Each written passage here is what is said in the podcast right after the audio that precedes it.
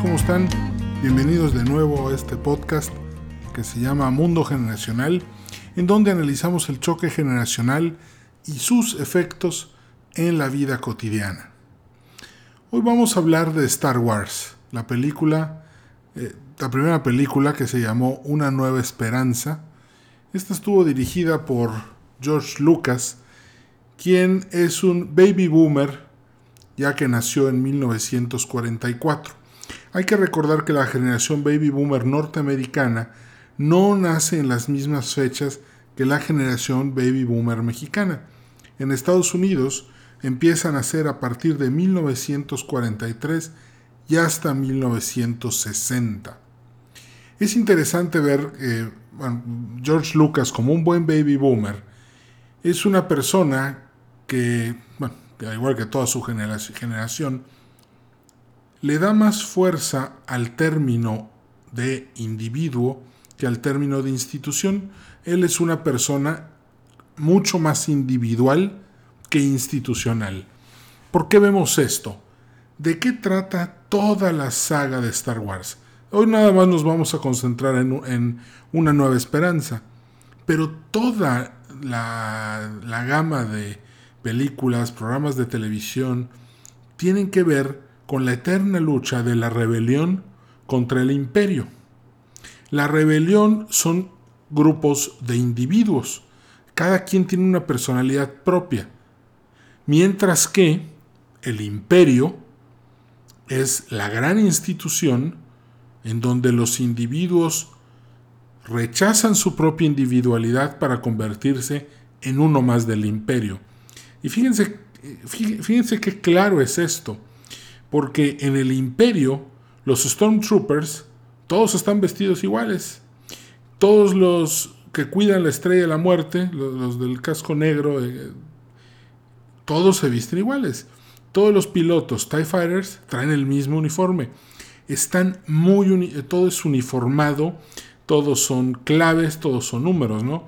Cuando un Stormtrooper se identifica bueno, Luke vestido de, Stormtrooper dice, yo soy el, el, Stormtrooper número 1138, 1138. ¿Y eso qué significa? Que el individuo rechaza, renuncia a su individualidad para darse a la institución que es el imperio galáctico. Por otro lado, en, la parte de, de la rebelión, de los rebeldes, pues vemos que las personalidades son mucho más claras. En el extremo pues está Han Solo, ¿no? que jamás se iba a poner un, uniforme, amante de la, de la, libertad, de no comprometerse con nada, de trabajar únicamente por, dinero. Este, podemos decir que es todo el arquetipo de una persona que pertenece a la generación X, aunque en realidad Harrison Ford no pertenece a la X. Pero ahí, vemos esos detalles. En el canon, en las historias eh, alternativas de Star Wars, eh, Han Solo fue un, eh, no hay que olvidar la película, perteneció al imperio, pero con el tiempo dijo, no, lo mío no es la institución, lo mío es lo individual, y por eso terminó saliéndose. Entonces, hay que ver Star Wars como parte de esta lucha eterna en, que sucede en el corazón y en la mente de todas las personas la lucha entre lo individual y lo institucional. En decir me doy a la institución o en el decir qué voy a recibir de la institución. Entonces, bueno, podemos ver a George Lucas, un baby boomer, inmerso, como todos los de su generación, en las guerras culturales, en, el despertar individual de los 60s y de los 70s, en donde los individuos están reclamando su posición, puesto que sienten que las instituciones en esos años tan poderosas estaban anulando completamente los deseos de la individualidad. En ese entonces, los jóvenes esperaba que fueran a la escuela, crecieran, se graduaran, eh, se casaran, tuvieran una casa, una lavadora, un refrigerador, una estufa, dos coches, unas vacaciones o dos vacaciones al año, se siguieran superando, tuvieran hijos y estos repitieran la historia. Y esa, ese darse la institucionalidad era lo que los jóvenes baby boomers no querían. Ellos decían, oye, qué padre, la sociedad está todo dar, pero, pero la sociedad no es capaz ya de sentir. ¿Qué pasa si yo quiero hacer algo diferente? Y ese es el gran choque que se da en los 60s y en los 70s. Primero los hippies, luego los movimientos de la primavera de Praga, los jóvenes estudiantes desafiando a la gran institución que era la Unión de Repúblicas Soviéticas Socialistas. De hecho, los rusos terminaron mandando tanques contra los jóvenes de la primavera de Praga. Entonces, el, el espíritu que vemos en Star Wars, en Una Nueva Esperanza, es ese. Un campesino, un contrabandista, una princesa, solos luchando contra la gran institución. Es un reflejo de la época. Pero no nada más hay que quedarnos ahí, hay que analizar otro aspecto muy interesante del momento en el que se da la película Una Nueva Esperanza. Que en los setentas el cine era muy oscuro. El cine no era para niños. De hecho, los niños eran los villanos de la película. Ya, ya lo tratamos este tema en el podcast anterior de la generación X. Del exorcista, Rosemary's Baby, Los niños de Brasil, Los niños del maíz, Willy Wonka y la fábrica de chocolates y Palomilla y todas esas películas. Pero también hay que ver la obscuridad, la naranja mecánica, las dos películas del Padrino, Tiburón.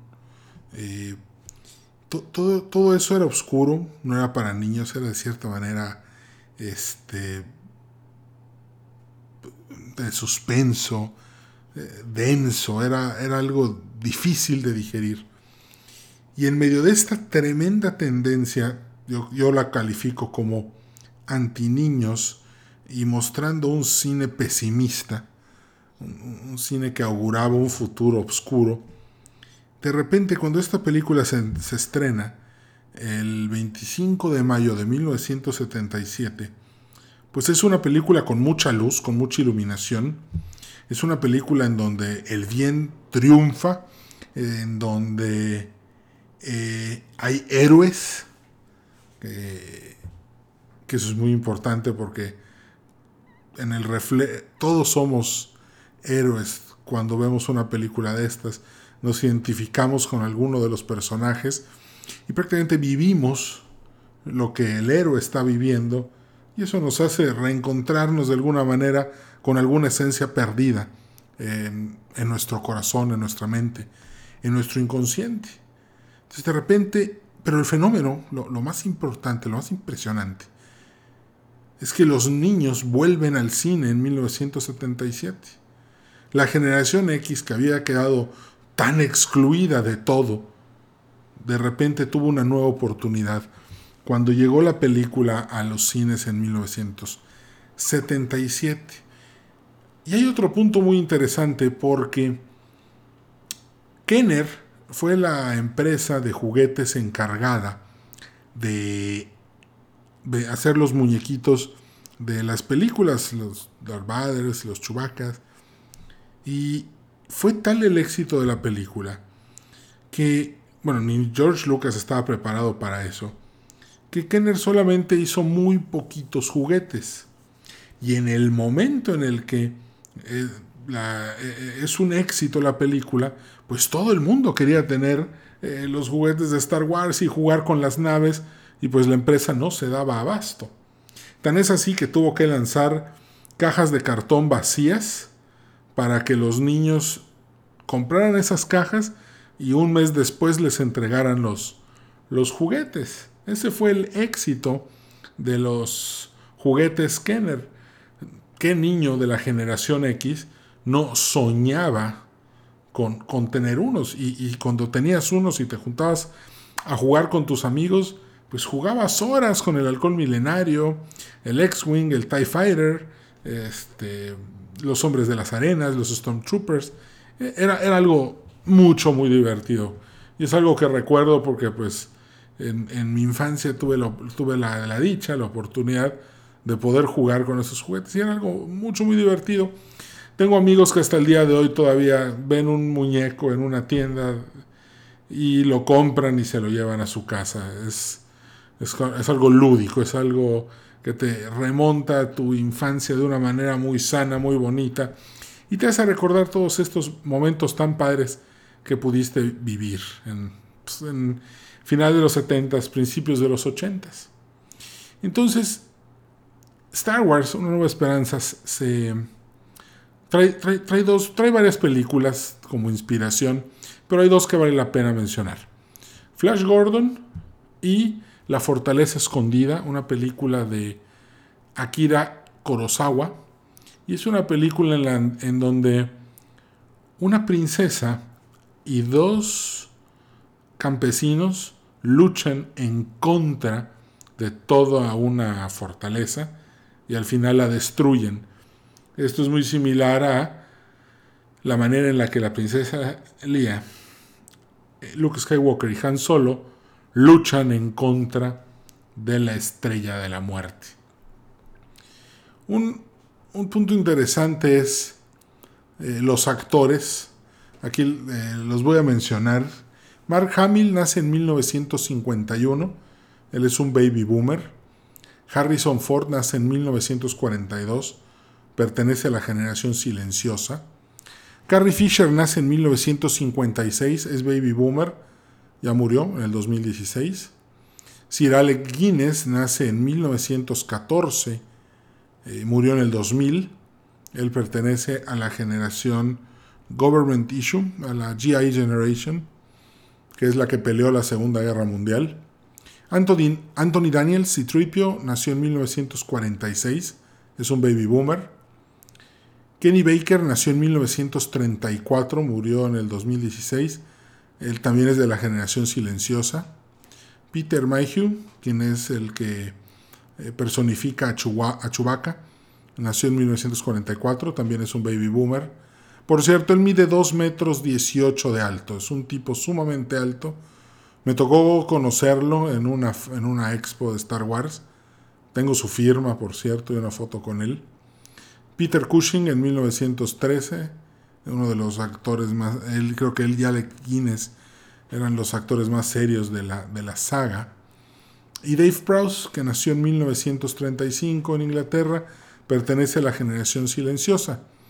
De, Dave Prowse tengo una experiencia muy, muy padre, puesto que él personificó a Darth Vader, también salió en La Naranja Mecánica, él era el guardaespaldas del escritor, y tuve una relación muy cercana con él porque a mí me tocó, cuando era, bueno, todavía sigo siendo miembro honorario del Club de Star Wars de México, me tocó traducir eh, varias de sus conferencias en, todo el país, en algunos programas de televisión, entonces fue algo muy divertido, muy padre. Tuve la oportunidad de llevarlo a cenar, platicar este, horas con él.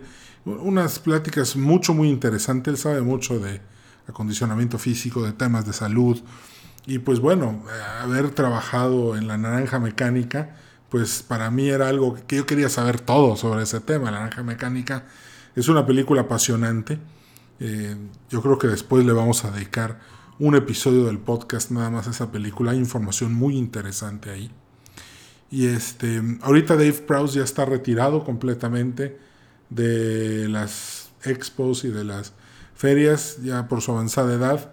Pero eh, créanme, conocerlo fue una de mis más divertidas este, e instructivas experiencias alrededor del mundo de Star Wars. Volviendo a la película, Una nueva esperanza. Léase, el imperio lo domina todo y este pequeño rayito de luz o este pequeño fosforito, esta pequeña lucecita, lo va a cambiar todo. Y esa pequeña luz es Luke Skywalker y Leia Skywalker, que en ese entonces es Leia Organa. Pero como buen joven, cuando Obi-Wan le dice, Luke, sígueme, vamos, aprende los caminos de la fuerza, Luke dice, no, porque tengo que trabajar con mi tío y luego tengo que hacer no sé qué, limpiar a los androides y es mucho trabajo y eso no está hecho para mí. O sea, vemos que vamos a ese, futuro héroe, lo vemos no queriendo ir al, al llamado. Mientras que en el corazón, los que estamos viendo la película, todos estamos diciendo, no, sí, ve, va a ser padrísimo, nos vamos a divertir. Pero el héroe en un principio no quiere ir porque está muy cómodo en su círculo de confort. No es hasta que ve a sus tíos muertos y ve que en realidad ya no puede regresar al pasado, que dice, ok, de acuerdo, aprenderé los caminos de la fuerza.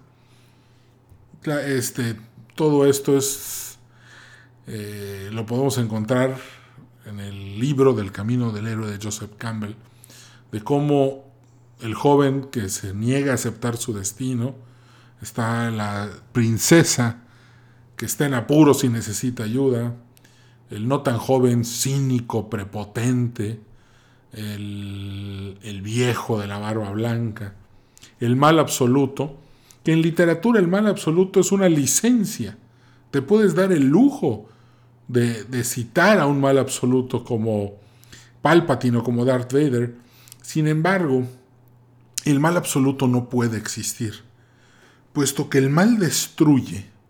Si el mal llegara a ser absoluto, se destruiría a sí mismo y volvería a ver bien. Por eso el bien puede vivir, puede existir sin necesidad del mal. Pero para que el mal pueda existir, tiene que haber bien. Y la razón por la que no puede triunfar sobre el bien es porque si triunfara, al ser mal absoluto, tendría que destruirse a sí mismo, o se destruiría a sí mismo, y en automático volvería la luz y volvería el bien. Es por eso que siempre, a la larga, la lucha entre el bien y el mal ya la ganó el bien. Durante la película también podemos escuchar la música de John Williams, que por cierto, la banda sonora de Una Nueva Esperanza está considerada como la mejor banda de la historia. Es una, la verdad es que quien no ha escuchado la música es preciosa. Cuando vemos las palabras Star Wars en la pantalla y, escuchamos el inicio de la canción, pues, ¿quién nos emociona? Es algo precioso, es algo muy, muy bonito. Y curiosamente, contra todo pronóstico, la película fue un éxito. De hecho, está considerada entre las cinco mejores películas de la historia. Comparte créditos con Casablanca, con Lo que el viento se llevó, con Ben Hur, con El Padrino, y pues este y la misma Star Wars. Esas son las cinco mejores películas de la historia. Sin embargo, durante su filmación estuvo muy lejos de ser un éxito.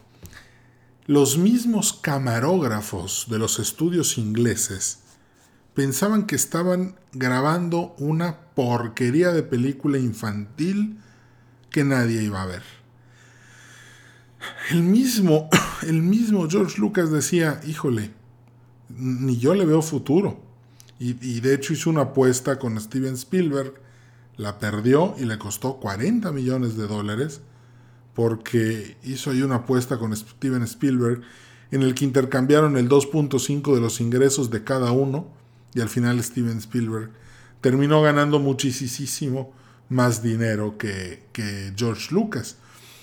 Entonces, Ah, hubo una lucha muy, muy fuerte, muy tenaz por parte de, de George Lucas y todo su equipo para sacar la película adelante. Salió, gracias a Dios, y hoy es uno de los grandes éxitos cinematográficos de la historia. Ahora hace poco me enteré que los bantas, los parecen toros con cuernos de borregos grandotes, en los que se montaban los hombres de las arenas eran elefantes disfrazados. Y, la verdad es que no, nunca había visto eso hasta que ahora hace poco en un video de YouTube pude ver cómo los bantas les quitaban los cuernos y todo y quedaban unos elefantes. Muy interesante. También el halcón milenario, la cabina del halcón milenario, es la cabina de un avión B-29. El B-29 es el avión que es el Engola Gay, es el avión con el que Estados Unidos tiró la bomba atómica sobre Hiroshima y Nagasaki y el avión que se usó fue un B-29. Es, este, la, película está llena de curiosidades y, de, y de trivia, ¿no? De cómo este, Sylvester Stallone eh, y Kurt Russell fueron eh, considerados en algún momento para ser Han Solo. También cuando se filmaron las escenas del desierto, pues se filmaron a más de 45 grados centígrados. Y pues imagínate estar abajo de un disfraz como el de Citripio eh, o como el de R2D2, que pues imagínate el calor que había abajo. Es muy interesante. Star Wars eh, tiene una enorme riqueza de anécdotas, de historias, de conjeturas. Creo que es una película que, incluso se puede, que se puede meter en cualquier ámbito social y va a tener un reflejo social muy poderoso. Bueno, pues hemos llegado al fin del, del podcast. Como siempre, me dio mucho gusto saludarte. Nos vemos pronto y espero que hayas disfrutado platicar un rato de Star Wars una nueva esperanza. Hasta la vista. Bye.